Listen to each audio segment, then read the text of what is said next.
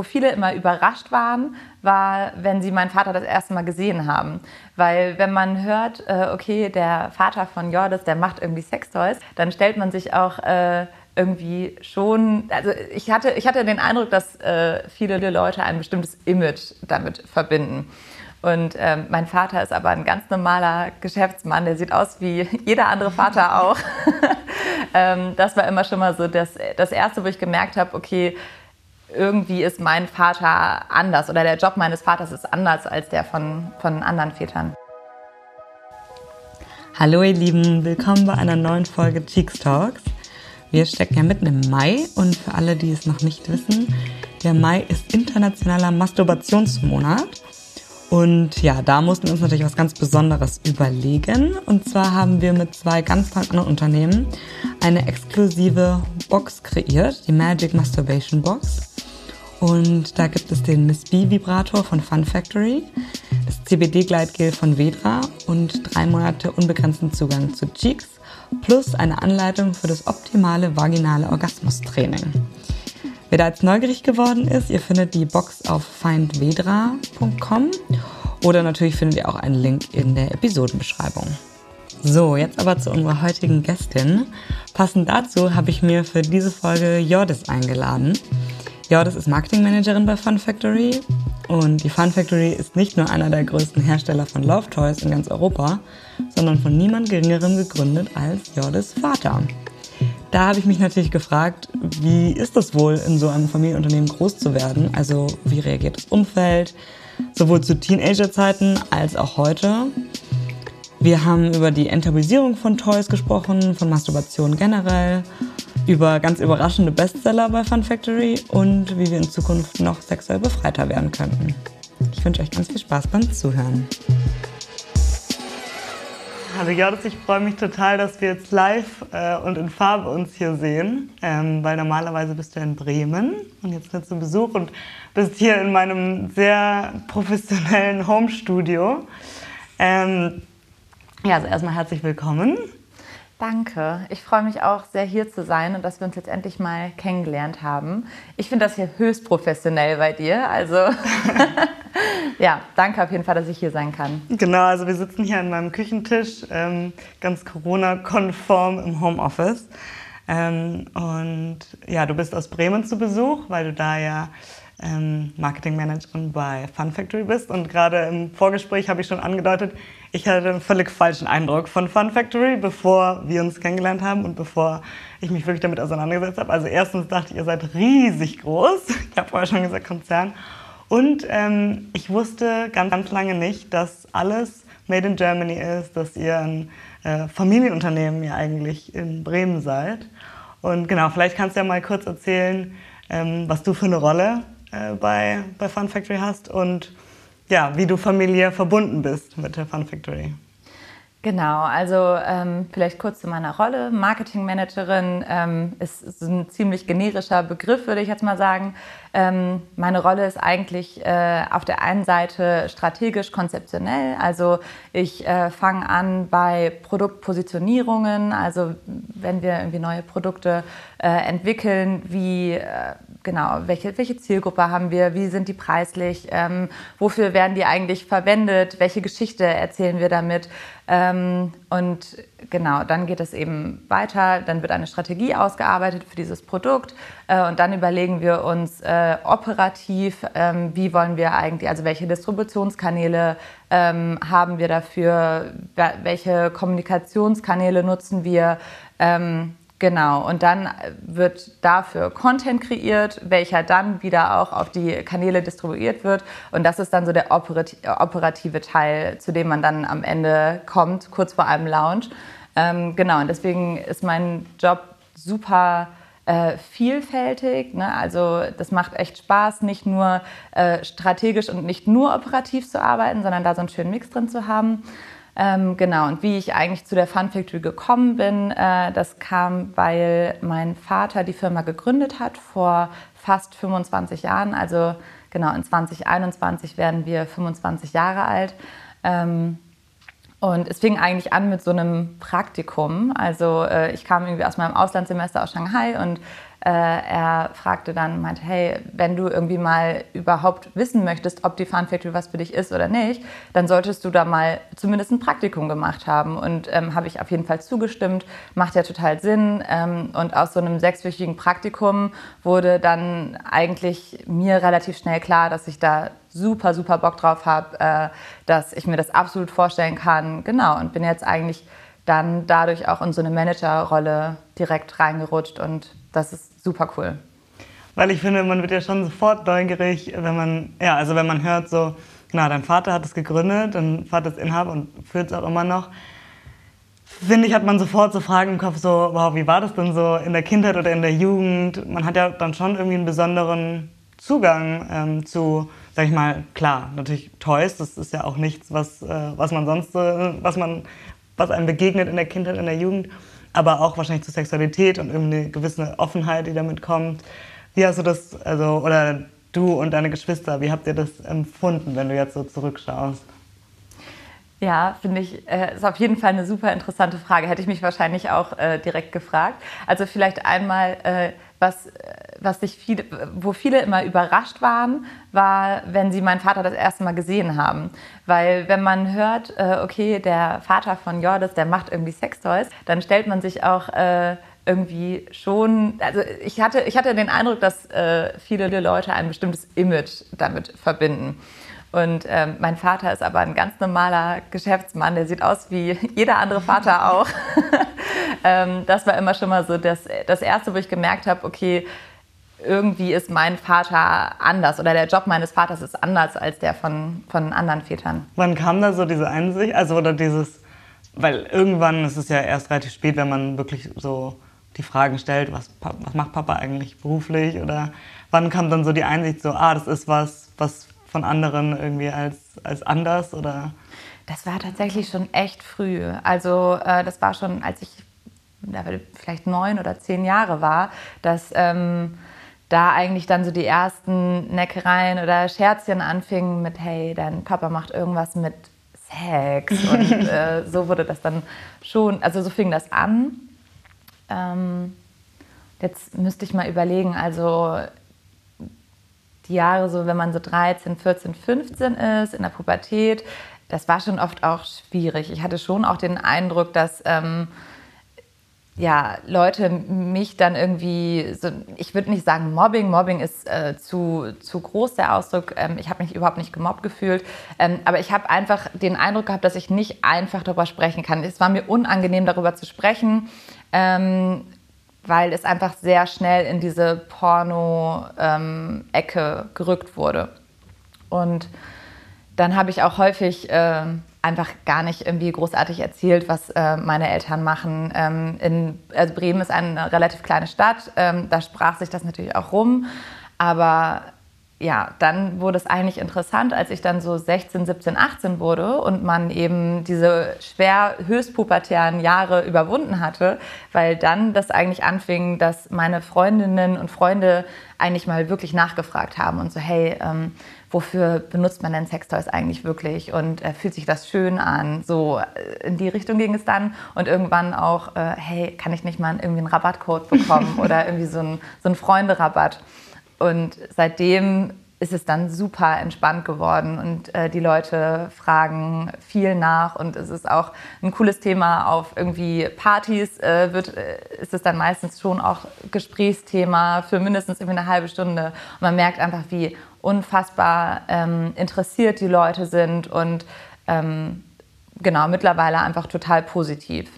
Ja. Schön ja ich habe das Gefühl auch immer wenn die Leute dann das Gefühl haben, sie könnten ja dann jetzt so locker drüber sprechen, weil du ja offensichtlich dafür empfänglich sein wirst, wenn du auch jetzt selber die, also als Erwachsener die Entscheidung getroffen hast, in dem Unternehmen zu arbeiten, dass dann die Leute umso offener sind und einem Fragen stellen, wo man wahrscheinlich überrascht sonst wäre, ach, warum öffnen die sich so schnell?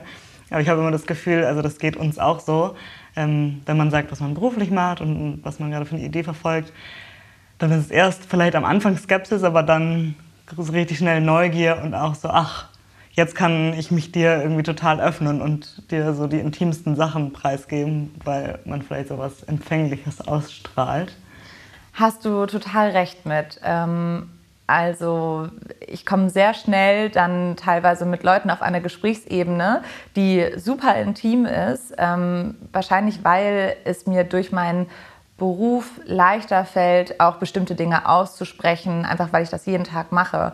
Und ähm, dadurch, dass ich dann so einen ähm, entspannten, ruhigeren Umgang damit habe, über intime Themen auch zu sprechen, ähm, genau, wirkt das wahrscheinlich so einladend oder ja, genau so wie du es gerade sagtest, empfänglich, dass man dann gut darüber reden kann, ja. Es hätte ja auch lustigerweise in die ganz andere Richtung gehen können, oder? Also oft sagt man ja, wenn, also ich würde ja dann sagen, es war ein relativ offener Umgang bei euch mit Sexualität oder mit dem Thema. Und oft sagt man doch dann, also dann kann es auch genau in die andere Richtung gehen und die Kinder wollen damit gar nichts zu tun haben ähm, und werden dann Bankberater in der, in der Sparkasse im Ort. Und äh, sowohl du, wie gesagt, du hast dich jetzt entschieden, ja ähm, ins Unternehmen mit einzusteigen, als auch dein Bruder Fritz. Ähm, und wir machen ja zusammen auch eine Kooperation mit seinem Produkt Vedra. Ähm, habt euch ja eigentlich entschieden, in eine ja, Sexual Wellness Richtung zu gehen. Ähm, waren da irgendwann auch mal, also war da, gab es auch mal eine andere Phase, wo ihr wart, so, ich will nichts damit zu tun haben? Total. Also so wie ich vorhin auch sagte, ähm, gerade in diesen sehr pubertären Jahren, ähm, wo man eben auch von, von außen ähm, wenig Zuspruch oder eher so ein bisschen ja, belächelt wurde, lächerlich äh, das betrachtet wurde, da war das schon so, das hat sich aber sehr schnell geändert. Und ich glaube, der Grund, warum wir uns ähm, jetzt nicht davon irgendwie überfordert gefühlt haben, ist, weil uns dieses Thema nie so übergestülpt wurde. Also ähm, es ist nicht, wie man sich das vielleicht irgendwie vorstellen könnte, dass jeden Abend beim Abendessen über Sex geredet wird, überhaupt nicht. Also wir hatten zu, unserem, zu unseren Eltern, äh, mit denen haben wir genauso über Sex oder Aufklärung gesprochen wie andere auch. Also es ähm, war nicht mehr Thema dadurch. Es war halt einfach ähm, ein Job und ähm, klar, diese Firma, ne, wenn, wenn jemand eine Firma gründet, dann ist das auch irgendwie wie so ein, wie so ein drittes äh, oder viertes Kind. Ähm, und es ist ein, ein immerwährender Begleiter. Aber wir mussten, wir haben uns nicht damit ähm, unwillentlich irgendwie konfrontiert gefühlt. Also wir konnten alles fragen, wenn wir wollten. Ähm, es wurde uns auch alles beantwortet, aber es, genau, es wurde uns nicht übergestülpt. Und deswegen haben wir uns unsere Offenheit zu dem Thema total bewahren können. Ja. Wie ich ja schon gesagt habe, ich äh, hatte ja wahrscheinlich ein, irgendwie hatte ich ein, was heißt ein falsches Bild von Fun Factory, aber genau, ich hatte gar nicht gedacht, dass es eben in Deutschland ist, dass es so ein Familienunternehmen ist. Ich finde es irgendwie so schön, dass es ja dann auch immer noch in Bremen äh, sitzt und Ihr wart ja auch wirklich Pioniere eigentlich, was das ganze Thema angeht, das so zu enttabuisieren. Also viele wahrscheinlich würden da zuerst an Amorelie denken, ähm, die es jetzt seit acht Jahren, sieben, acht Jahren gibt.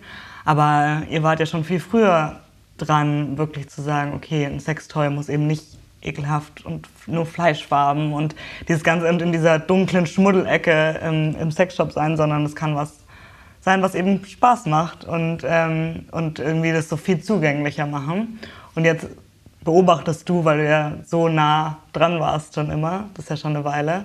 Und wie würdest du sagen, wie hat sich das entwickelt, so über die, nicht nur letzten zehn Jahre, aber seitdem du sozusagen denken kannst und das mitverfolgst, ähm, diese Entwicklung zu, es ist völlig in Ordnung, darüber zu sprechen und, und jeder äh, sagt irgendwie, hm, ich habe da so eine Sextoy zu Hause rumliegen. Also wie hast du das so wahrgenommen? Genau, also äh, Pionier, ähm, wie du gerade sagtest, in dem Sinne, ähm, dass halt die Produkte ähm, eben nicht mehr super, ähm, also nicht mehr schwarz, nicht mehr Fleischfarben waren ähm, und man dann zumindest mal ein Produkt hatte, das es irgendwie ermöglicht hat, darüber auch mal mit Freundinnen, mit dem Partner äh, normal drüber zu sprechen und sich trauen zu können, irgendwie dieses Produkt zu kaufen, zu Hause zu zeigen. Ähm, so, da, das heißt, für diese Entwicklung, dass man irgendwie in der Gesellschaft darüber sprechen könnte, braucht es also ein Produkt, was das ermöglicht. Das hat die Fun Factory geschaffen und das ähm, erklärt eigentlich dieses Pioniersein, ähm, was, was dahinter ist. Ähm, darauf sind wir natürlich super, super stolz. Ähm, und Amorelie ähm, da finde ich, äh, was das super innovative eben daran war, ist die Art der Marketingkanäle, die dann am Ende eigentlich oder der Kommunikationskanäle, ähm, die dann eben gewählt wurden. Und so entwickelt sich, glaube ich, auch ein Markt äh, auf ganz natürliche Art und Weise. Also man braucht äh, auf der einen Seite Produktinnovationen, die vielleicht einen äh, gesellschaftlichen Wandel hervorrufen können. Man braucht aber auch Marketing-Innovationen. Und äh, so hat sich der Markt durch nicht nur jetzt die Fun Factory und Amorelie, auch durch ganz viele andere Player immer weiter vergrößert ähm, und durch ich glaube auch, so je häufiger man dann auch ähm, Produkte irgendwie sieht, ob jetzt bewusst oder unterbewusst, aber desto mehr normalisiert sich sowas. Und äh, je mehr Produkte es gibt, je mehr Player es gibt, je mehr Kommunikationskanäle, je mehr Gespräche darüber, desto normaler wird etwas, ähm, ob das jetzt bewusst oder unbewusst geschieht. Und das ist Gott sei Dank auch äh, mit äh, Sextoys passiert, was ja äh, jetzt nicht einfach nur ein Produkt ist, sondern äh, in meiner Meinung nach haben Sextoys schon extrem etwas auch äh, damit zu tun, sich sexuell ausleben zu dürfen. Also ähm, alleine die, das Feedback, was wir auch von unseren Kunden teilweise bekommen, äh, Menschen, die so, so dankbar sind, dass sie das erste Mal einen Orgasmus erleben konnten, ähm, Menschen, die irgendwie äh, sagen, dass ihre Beziehung, also der Sex in der Beziehung so viel äh, spannender nochmal geworden ist, äh, nachdem man vielleicht äh, jahrelang ähm, eher ja, sich vielleicht irgendwie eingependelt hat, eine Routine entwickelt hat und äh, die dann einfach total dankbar sind, dass es sowas gibt. Ähm, es hat auch was mit sexueller Freiheit zu tun. Also ähm, nicht irgendwie vielleicht abhängig zu sein von äh, einem Partnerin äh, oder ähm, ja, eben sich, genau, einfach, dass man weiß, okay, es gibt ein, es gibt ein Produkt dafür, das heißt, es ist auch irgendwo erlaubt. Mhm. Ähm, so, wenn man mal betrachtet, Selbstbefriedigung, gerade bei Frauen vor 20, 30, 40 Jahren, ähm, wo, und wo wir jetzt sind, dass dieser Prozess ist schon enorm. Und wir sind vielleicht immer noch nicht äh, angekommen, aber der Prozess ist auf jeden Fall da. Der Prozess hat auf jeden Fall angefangen. Und äh, so alles ist im stetigen Wandel. Und deswegen bin ich ähm, genau total optimistisch mit der Entwicklung von diesem Markt. Ja, lustigerweise, wo du es sagst, äh, da denken wir ganz oft drüber nach oder erleben das, dass ähm, da hat sich so viel getan und das kann irgendwie richtig äh, frei über Sextoys gesprochen werden, aber lustigerweise nicht unbedingt über Selbstbefriedigung. Also das wird dann immer noch ausgeklammert. Es wird sozusagen über dieses äh, Hilfsmittel oder also dieses Mittel zum Zweck gesprochen, aber weil wir sozusagen mm, eine sexuelle Stimulation anbieten oder ähm, um in die Lust zu kommen oder um Fantasie sozusagen erstmal anzuregen, ähm, merken wir aber doch, dass das halt noch ein totales Tabuthema ist sozusagen. Also in die Lust zu kommen und dann eben auch Selbstbefriedigung an sich, was lustig ist, weil was denken die Leute, was man mit einem Sextoy macht, wenn man es nicht beim Sex benutzt? Ähm ich glaube, ich habe da fast ein bisschen eine andere Meinung zu. Ich finde eigentlich, dass im Zusammenhang mit Sextoys das Thema Selbstbefriedigung äh, eigentlich oder ist im Zusammenhang mit Sextoys eigentlich immer nur über Selbstbefriedigung gesprochen wurde, ähm, was, auch, was auch fein ist, was mhm. auch okay ist, ähm, was aber ich, meiner Meinung nach auch so ein bisschen dazu geführt hat, dass Selbstbefriedigung ein Partner oder eine Partnerin ähm, äh, oder Verzeihung, also dass Sextoys eigentlich einen, einen Partner oder eine Partnerin so ein bisschen exkludieren. Mhm. Ähm, und das finde ich eigentlich ziemlich schade, weil Sextoys Genau, natürlich kann man die zur Selbstbefriedigung benutzen. Man kann aber auch seine, seine Hand oder äh, so zur Selbstbefriedigung benutzen. Ähm, und man kann auch beim, beim Sex mit einem, mit einem Partner oder einer Partnerin kann man auch Sextoys benutzen oder man kann eben nur seine, seine Körper benutzen. Ja. Ähm, und deswegen finde ich, darf man äh, über Selbstbefriedigung, aber auch eben über äh, Sextoys in einer Partnerschaft ähm, gleich, gleichermaßen sprechen. Spannend, ja, stimmt. Das hat, du hast eigentlich recht, dass das wahrscheinlich noch ein Schritt ist, den, der für viele noch ein bisschen schwieriger ist ein Toy dann mit in die Partnerschaft zu bringen oder mhm. das so mh, mm, ja irgendwie einzuleiten. So, mm, das wäre doch vielleicht auch mal ganz äh, spannend, ohne dem oder der Partnerin das Gefühl zu geben, du bist mir nicht genug. Genau, weil was ja jetzt eigentlich passiert ist, ähm, das ist jetzt eine pauschale Aussage. Ich weiß, dass es immer Ausnahmen gibt, aber ähm, ich habe das einfach schon häufiger gehört, dieses ähm, eine Aussage häufig auch von Männern. Ähm, ja, äh, also Sextoys, das ist äh, für meine Frau, wenn ich mal nicht da bin oder wenn ich irgendwie äh, oder ja, jetzt hat ja meine Frau einen Sextoy, jetzt braucht sie mich ja nicht mehr ähm, und das auch äh, tatsächlich Frauen selber auch sagen, ja, äh, jetzt äh, brauche ich ja äh, meinen mein Freund gar nicht mehr. Also natürlich, das sind immer so Spaßaussagen und man macht das irgendwie mit einem Lächeln. Ähm, aber ich finde, da, da steckt schon so ein bisschen was hinter, ähm, äh, was mir einfach zeigt, wie die Wahrnehmung so ein bisschen von Sextoys auch ist. Mhm. Und das finde ich schade. Ich finde das, ich fänd das cooler, ähm, wenn wir uns noch mehr in die Richtung äh, bewegen. Couple Toys, äh, da gibt es auch schon super viel. Ähm, und genau, dann eben das nicht einfach nur so generell äh, als äh, Selbstbefriedigung gesehen wird und mal so ein bisschen für Couples, sondern äh, das ist gleichermaßen in meinen Augen eigentlich ja auch so ein bisschen parallel zu Pornografie und dem, was wir möchten, weil das wird ja auch so gesehen, ah, es ist nur, wenn ich gerade keinen wirklichen, keinen echten Sex haben kann. Ähm, es ist nur was, was alleine stattfindet. Und äh, oh Gott, hab, hat er jetzt keine Lust mehr auf mich, weil er, weil er Pornos guckt. Ähm, anstatt zu sagen, das könnte man ja auch zusammen irgendwie konsumieren und man könnte sich zusammen irgendwie Inspirationen holen. Ähm, also es ist eigentlich eine, eine Parallele. Total. Ähm, und auch, dass dann äh, sowas entsteht wie Eifersucht auf Pornos in Beziehungen. Ähm, super schade, weil das eigentlich sowas Cooles ist und äh, sich irgendwie äh, seine sexuellen Fantasien weiterzuentwickeln. Das ist so spannend und das auch mit dem Partner zu teilen. Ich finde, das stärkt halt, eine Beziehung total. Ähm, und das ist ja dann eigentlich äh, eure und auch unsere Mission, ähm, dass wir das eben einfach noch positiver besetzen und eben aufzeigen, inwiefern das eine Beziehung eigentlich stärkt und nicht den anderen exkludiert. Mhm. Also das ist doch eigentlich eine ganz coole, ja, sehr erstrebenswert auf jeden Fall.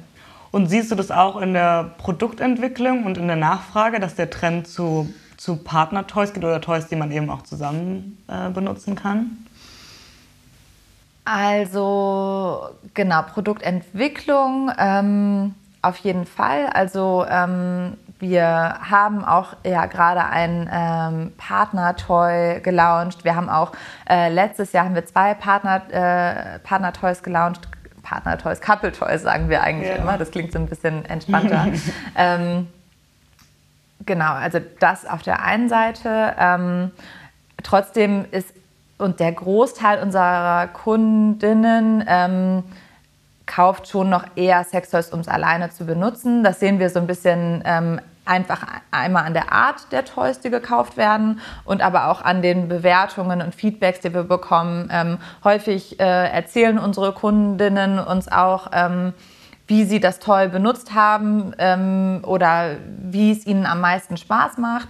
Ähm, und daran sehen wir, dass schon die Mehrzahl das noch alleine benutzen. Mhm. Ähm, aber wie gesagt, einfach dadurch, ne, wie ich es auch vorhin gesagt hatte, man braucht einfach einmal die Produkte, um überhaupt einen Markt zu schaffen. Und dann kommt die Kommunikation und dann kommt die Adaption der Gesellschaft. Also so würde ich das sehen. Und jetzt sind die Produkte irgendwie sind schon da. Es gibt auch ähm, äh, tolle Couple Toys auch von anderen äh, Unternehmen. Ähm, und ich glaube, es wird jetzt, das wird jetzt auch einfach mehr, dass ähm, das mehr in die Partnerschaft äh, einzieht. Was ist denn so generell der Bestseller oder auch so der All-Time-Bestseller, ähm, wo man sagt, okay, der wird wahrscheinlich nie ähm, aus der Mode, aus der Sextoy-Mode kommen? Genau, also unsere absoluten Bestseller, äh, das sind unsere G6er, also da gibt es den Tiger zum Beispiel, da gibt es äh, Patchy Paul. Das sind äh, an sich klassische Stabvibratoren, auch wenn der Begriff so ein bisschen unsexy klingt, äh, so heißt bei uns einfach diese Produktart. Ähm, die haben eine sehr, sehr tiefgehende Vibration ähm, und das hat die Fun Factory auch so ein bisschen berühmt gemacht, ähm, weil so eine Vibration irgendwie hinzubekommen, das fühlt sich einfach so einzigartig und cool an, dass ähm, die, glaube ich, nie aus, aus der Mode gehen werden oder nie unbeliebt werden. Ähm, was ich aber super, super spannend finde, ähm, wenn man sich so unsere Top 5 Produkte anguckt, dass halt zwei davon äh, Männertoys sind. Und das ist einfach für uns natürlich ähm, cool zu sehen, dass auch Männer sich äh, damit befassen, so hey, es gibt nicht nur diesen einen Orgasmus, ich kann auch äh, andere Orgasmen erleben, ich kann auch ähm, äh, längere, tiefgehendere Orgasmen erleben ähm, und genau, dass das eben auch schon sich darin spiegelt, welche, welche Toys bei uns gekauft werden und welche, welche Menschen wir denn eigentlich auch erreichen. Das finde ich super interessant. Das hätte ich nämlich überhaupt nicht gedacht. Mhm. Ähm, und ich glaube auch, weil es da noch so ein veraltetes, klischeebehaftetes Bild gibt in den Köpfen, oder? Man denkt dann so an so eine, dieses Wort allein, Taschenmuschi. und das war's. Also finde ich, wenn man so ähm, das ist so der erste Gedanke, ach, was gibt es denn noch für Männer-Toys? Und ähm, deswegen finde ich das super spannend und cool, dass eben auch Männer sich dafür öffnen und das auch so ein bisschen aus dieser Ecke raus, rauskommt. Ähm, du hast mir erzählt, dass du heute auch noch in eurem Store vorbeischaust. Ähm, ich kenne auch, gehe da, geh da mehrere Male die Woche dran vorbei und, ähm, und hatte den auch schon immer auf dem Schirm und so viele ähm, Sexshops, die eben auch in der Art und Weise aufgemacht sind, ähm, würden mir auch gar nicht einfallen, ähm, die es auch schon so lange gibt. Ähm, wie nimmst du das wahr, wie so der Unterschied ist zwischen eben Onlinehandel und dem stationären Handel? Also gibt es auch eine ganz andere, ganz andere Kundschaft, die dann einfach noch gerne wirklich offline shoppt, weil sie sich beraten lässt? Oder ähm, ja, kannst du da irgendwie was dazu sagen? Genau, also Online und Offline, ähm, beides hat Vor- und Nachteile. Also ich glaube nicht, dass es ähm, so den einen Vertriebskanal gibt, der, ähm, wo man eben die Produkte perfekt erklären kann, wo äh, die Kunden die Produkte perfekt verstehen und äh, man gleichzeitig aber auch sehr, sehr viele Menschen damit erreicht. So, das gibt es nicht. Ähm, was natürlich im Store extrem auffällt, ist, wie viel dort beraten wird ähm, und wie viele Fragen eigentlich die Kundinnen am Ende auch haben, ähm, wie viel Erklärungsbedarf da ist. Ähm, und das geht teilweise ein bisschen verloren online, weil mhm. man eben online sehr, sehr schnell dann auch kauft. Ähm, das sehen wir auch irgendwie an den Verweilzeiten unserer Kunden auf unserer Website.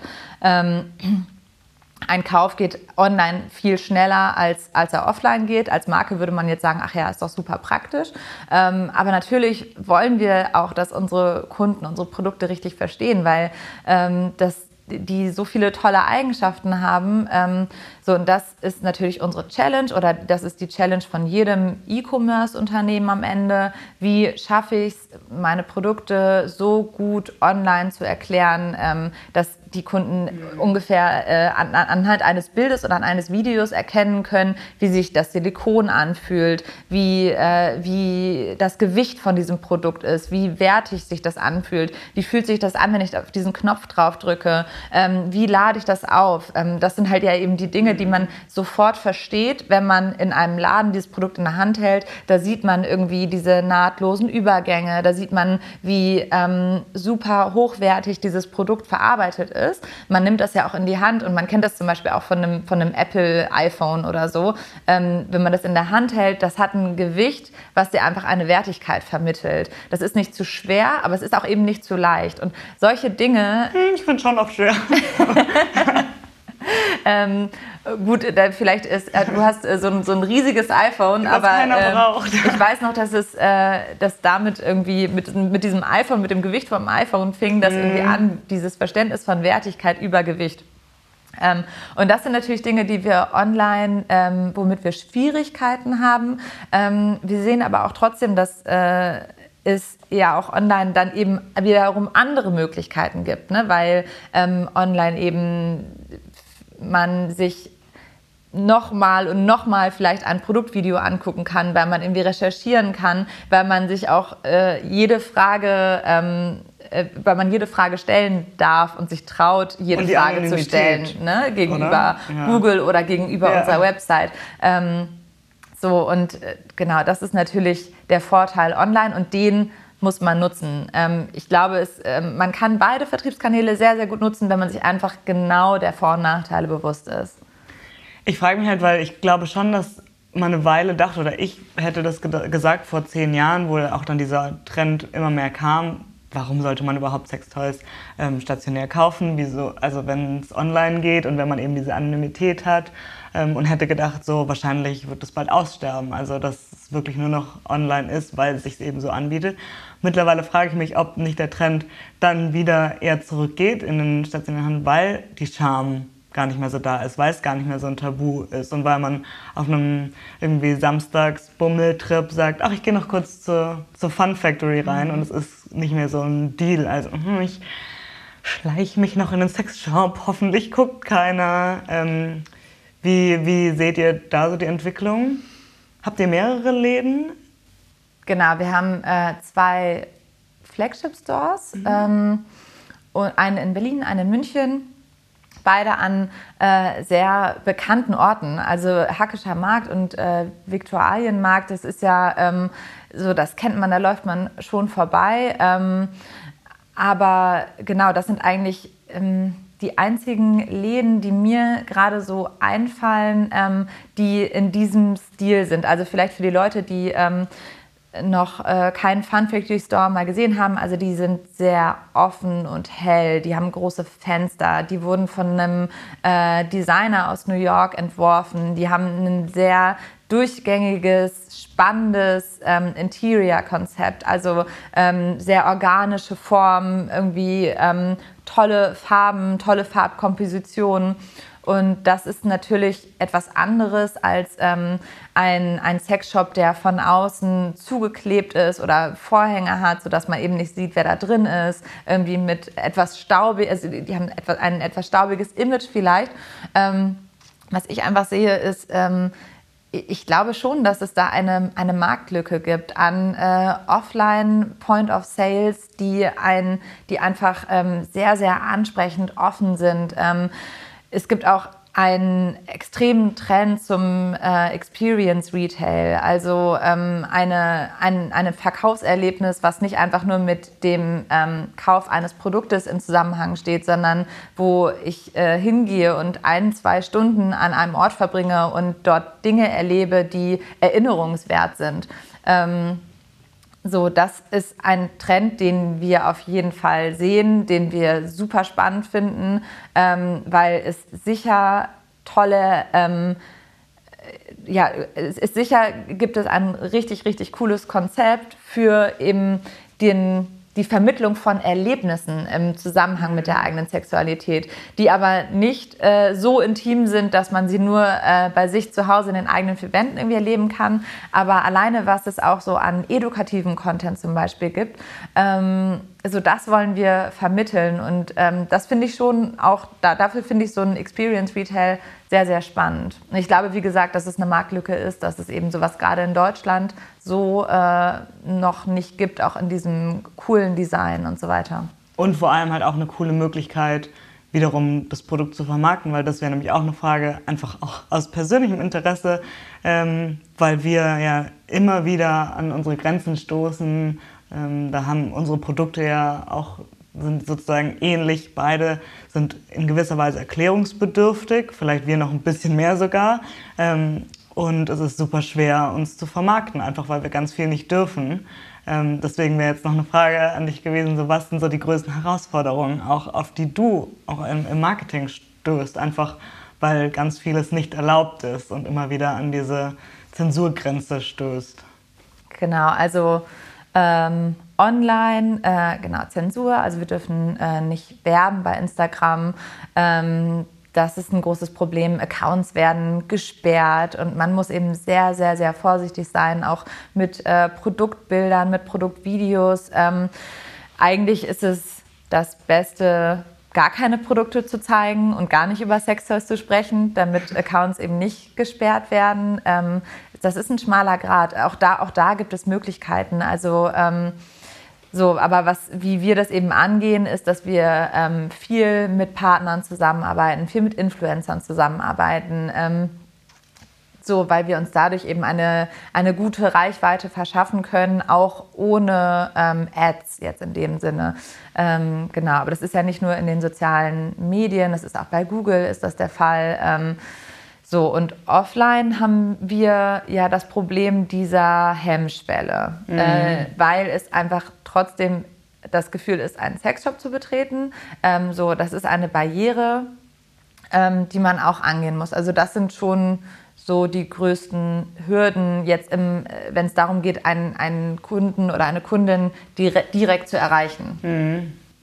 Aber ja, was du sagst, das finde ich auch äh, super spannend und was da noch kommen wird, eben diesem ganzen Experience Retail und, und warum das eben nicht auch auf solche Tabuthemen mhm. ähm, anzuwenden und genau dadurch ja das Tabu rauszunehmen. Äh, lustigerweise, als ich äh, recherchiert habe, habe ich einen Artikel gefunden von 2007 im Stern über die Fun Factory und der war betitelt mit Erfolg mit Schmuddelkram. Und das sagt eigentlich alles, oder? Also ich glaube nicht oder ich hoffe nicht, dass jetzt 13 Jahre später das noch so formuliert werden würde, weil das ja dann schon im, das ja schon äh, beinhaltet, Sextoys und Schmuddelkram. Und genau das ist es ja eben nicht.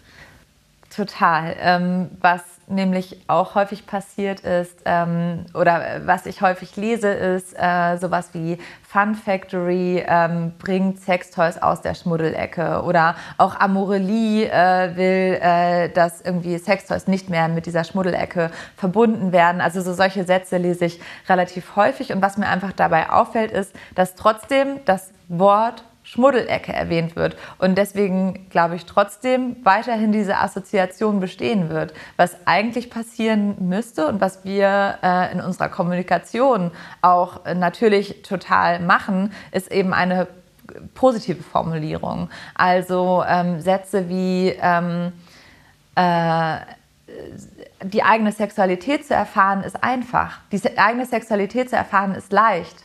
Ähm, du, darfst, ja. du kannst spielerisch sein, du darfst kreativ sein, du darfst äh, das in deinen Alltag äh, mit integrieren. Ähm, du, du, du, darfst, du, du bist frei. Ja. So, solche Formulierungen. Ähm, das ist eigentlich das, äh, wie, wo wir uns wünschen würden, dass auch da ähm, die, die Medien das mal so aufgreifen. Du hast so recht und dieser Groschen ist bei mir ähm, erst vor kurzem gefallen und unsere Kommunikation war auch bis vor kurzem, oder hatte ich das noch oft so formuliert, ähm, eben Pornografie äh, frei von dem Schmuddel-Image. Und erst wirklich vor ja, ein paar Wochen äh, war ich so, irgendwie kommt ja dann wieder das Wort Schmuddel vor und mhm. es wird ja wieder dann sofort assoziiert. Und es stimmt total, was du sagst. Ähm, das ist schon der erste Schritt, da das rauszunehmen. Ich denke mir manchmal auch so, warum, warum ist es denn eigentlich so, dass es überhaupt äh, ist es vielleicht ein Zufall, dass ausgerechnet Pornos und Sextoys irgendwie mit so einem allgemeinen äh, negativen Image äh, assoziiert werden? So, warum, wie ist es alles so gekommen? Also sich auch mal wirklich über die gesellschaftlichen Ursprünge dessen Gedanken zu machen. So, ich glaube, ich finde, heute ist es wirklich äh, überfällig und ähm, einfach absolut nicht mehr der Fall. Aber genau, also es hat einen Ursprung und ähm, das ist einfach ein Prozess, den wir jetzt beide, äh, also unsere beiden Firmen und auch alle anderen äh, Mitstreiter äh, in unseren Märkten ähm, jetzt angehen werden. Ich habe noch ein paar Fragen an dich, die ich unter der Kategorie neugierige Random-Fragen zusammengefasst habe. Ähm, ich habe mich umgehört, also auch in unserem Team, und habe gesagt, habt ihr noch ein paar Fragen an Joris, die ihr immer schon mal stellen wolltet zum Thema Toys? Erstens, habt ihr eure Produkte schon mal in einem Porno wiedergefunden? Na klar. Also, ent, also das wäre ja auch eine Frage, ob ihr die schon mal bewusst platziert habt. Das wäre ja auch eine, ein Product Placement. Aber ähm, genau, ob ihr sie auch schon mal zufällig entdeckt habt. Ähm, zufällig entdeckt auf jeden Fall, bewusst platziert noch nicht, weil wir bisher noch nicht die richtigen Pornos dafür gefunden haben. Hm. ähm, ich könnte mir aber natürlich vorstellen, dass äh, wenn wir eben Pornos finden äh, oder Unternehmen finden, die ähm, die gleiche Vision haben wie wir und das gleiche Messaging, ähm, zum Beispiel wie Cheeks, dass äh, sowas natürlich total Sinn macht, weil ähm, zu zeigen, wie Produkte angewandt werden, äh, das machen äh, andere Produkthersteller von zum Beispiel einem Thermomix oder einem Fernseher machen das ständig. Wir haben damit ja große Schwierigkeiten. Wir können das ja kaum zeigen. Ähm, dann wurde auch gefragt, ob ihr teilweise spezielle Anfragen habt, ob ihr auch Sachen customized machen könnt. Gab es da schon mal was? Customized ähm, von Firmen, ja klar, also ähm, Private Label nennt sich ja das dann. Ähm, das auf jeden Fall. Ähm, teilweise machen wir das auch. Ähm, das hat immer ganz bestimmte Gründe, warum Dinge, also warum Private Label umgesetzt werden oder nicht. Ähm, Customized jetzt von Endkunden kann ich mich tatsächlich gerade nicht richtig dran erinnern. Wir hatten, was ich ganz witzig fand, ein Rapper-Kollektiv, die, die das cool gefunden hätten, äh, wenn es Dildos in deren Form gegeben hätte. ähm, so ein bisschen genau, an sowas, genau, an sowas äh, hatte ich äh, gedacht. Das, ähm, genau, ich weiß gar nicht, äh, warum wir das nicht gemacht haben. Ich fand das eigentlich, äh, also ich müsste, ich müsste die äh, morgen nochmal anrufen, ähm, damit wir das dann noch machen. Ich finde es eigentlich eine super coole Idee. Ähm, genau, also das gab's, sowas gab es schon mal. Genau, an sowas hatten die, glaube ich, gedacht, die Fragesteller. Also einen, einfach einen echten Penis sozusagen in, in eine Dildo-Form bringen oder eben bestimmte Größen und Farben. Ähm, da, und das habe ich mich auch gefragt, dadurch, dass ihr eben international aufgestellt seid, gibt es internationale Unterschiede ähm, in der Produktentwicklung? Also geht man da auf verschiedene Vorlieben sozusagen ein? Auf jeden Fall. Ähm, einerseits ähm, also Shapes äh, und äh, also zum Beispiel, mh, hm, ich muss jetzt aufpassen, wie ich das formuliere. Ähm, es gibt Regionen, wo eher schmalere, kleinere ähm, Shapes vorgezogen werden. Ähm, und aber auch Vibrationsstärke interessanterweise. Da gibt es auch Regionen, die ähm, vermehrt sehr, sehr starke Vibrator Vibratoren äh, sich wünschen und eher äh, und Regionen, wo es eher schwächer, schwächer ist. Und ähm, das ist natürlich in der Produktentwicklung dann auch äh, schwierig umzusetzen, weil das Feedback dann eigentlich äh, ist äh, auf der einen Seite, hey, die Vibration ist viel zu schwach und von dem anderen ist es viel zu stark. Ähm, muss man immer so einen Mittelweg finden. Aber also da sehen wir auf jeden Fall Unterschiede.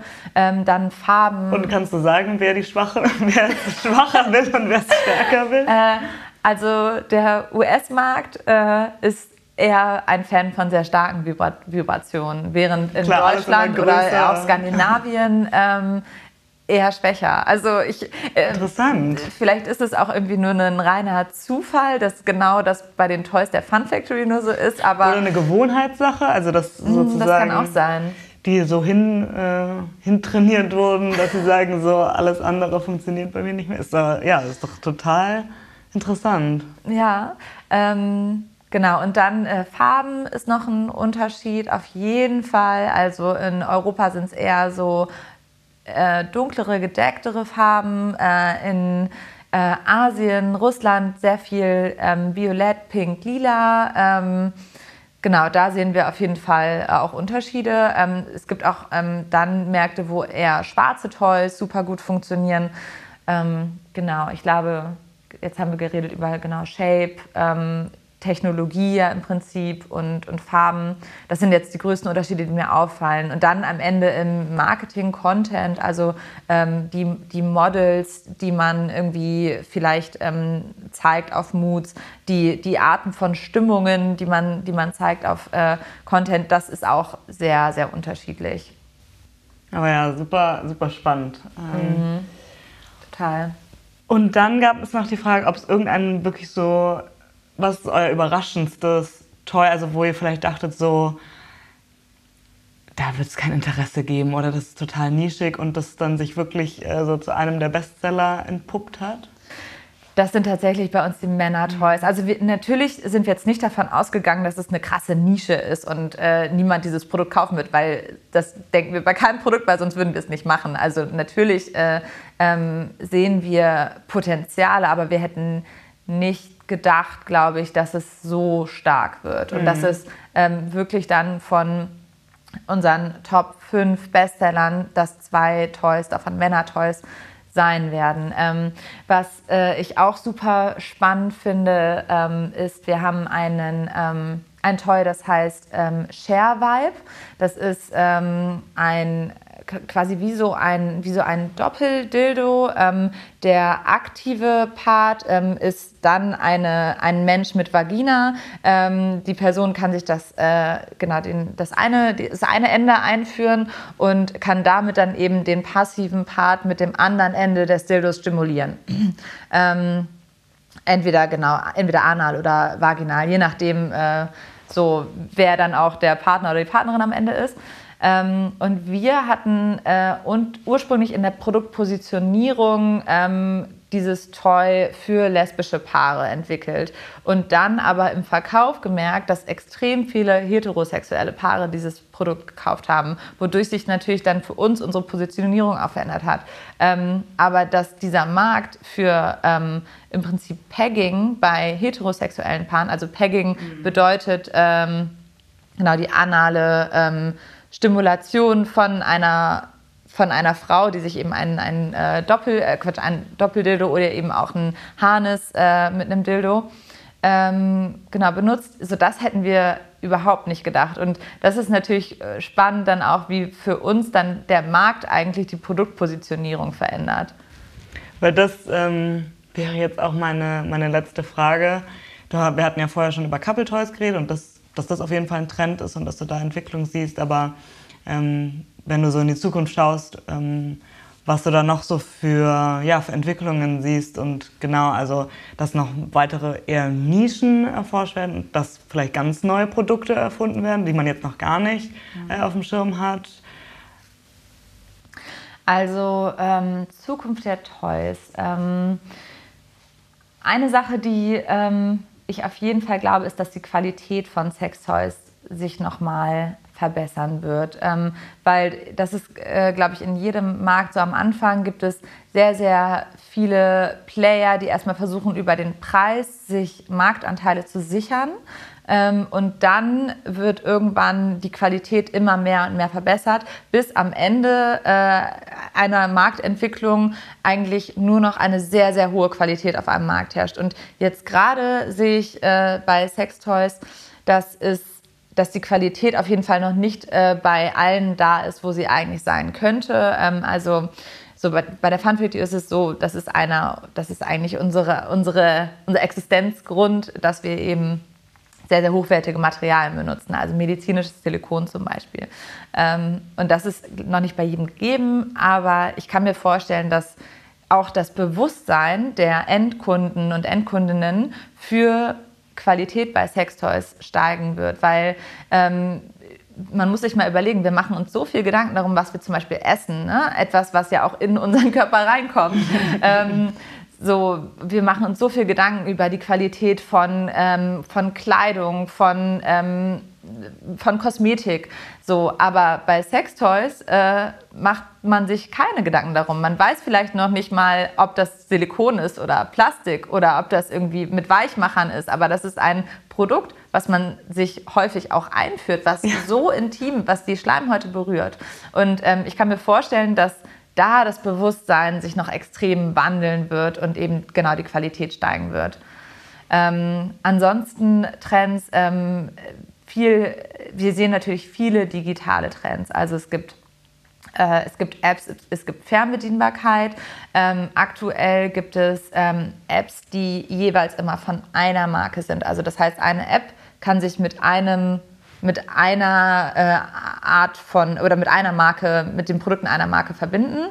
Ähm, da kann ich mir vorstellen, dass auch da, wenn man sich einfach nur mal anguckt, wie Märkte in der Regel sich entwickeln, dass es am Anfang eben viele einzelne Marken gibt und irgendwann konkurriert das in einem in einer Plattform. Mhm. Das könnte ich mir auch vorstellen.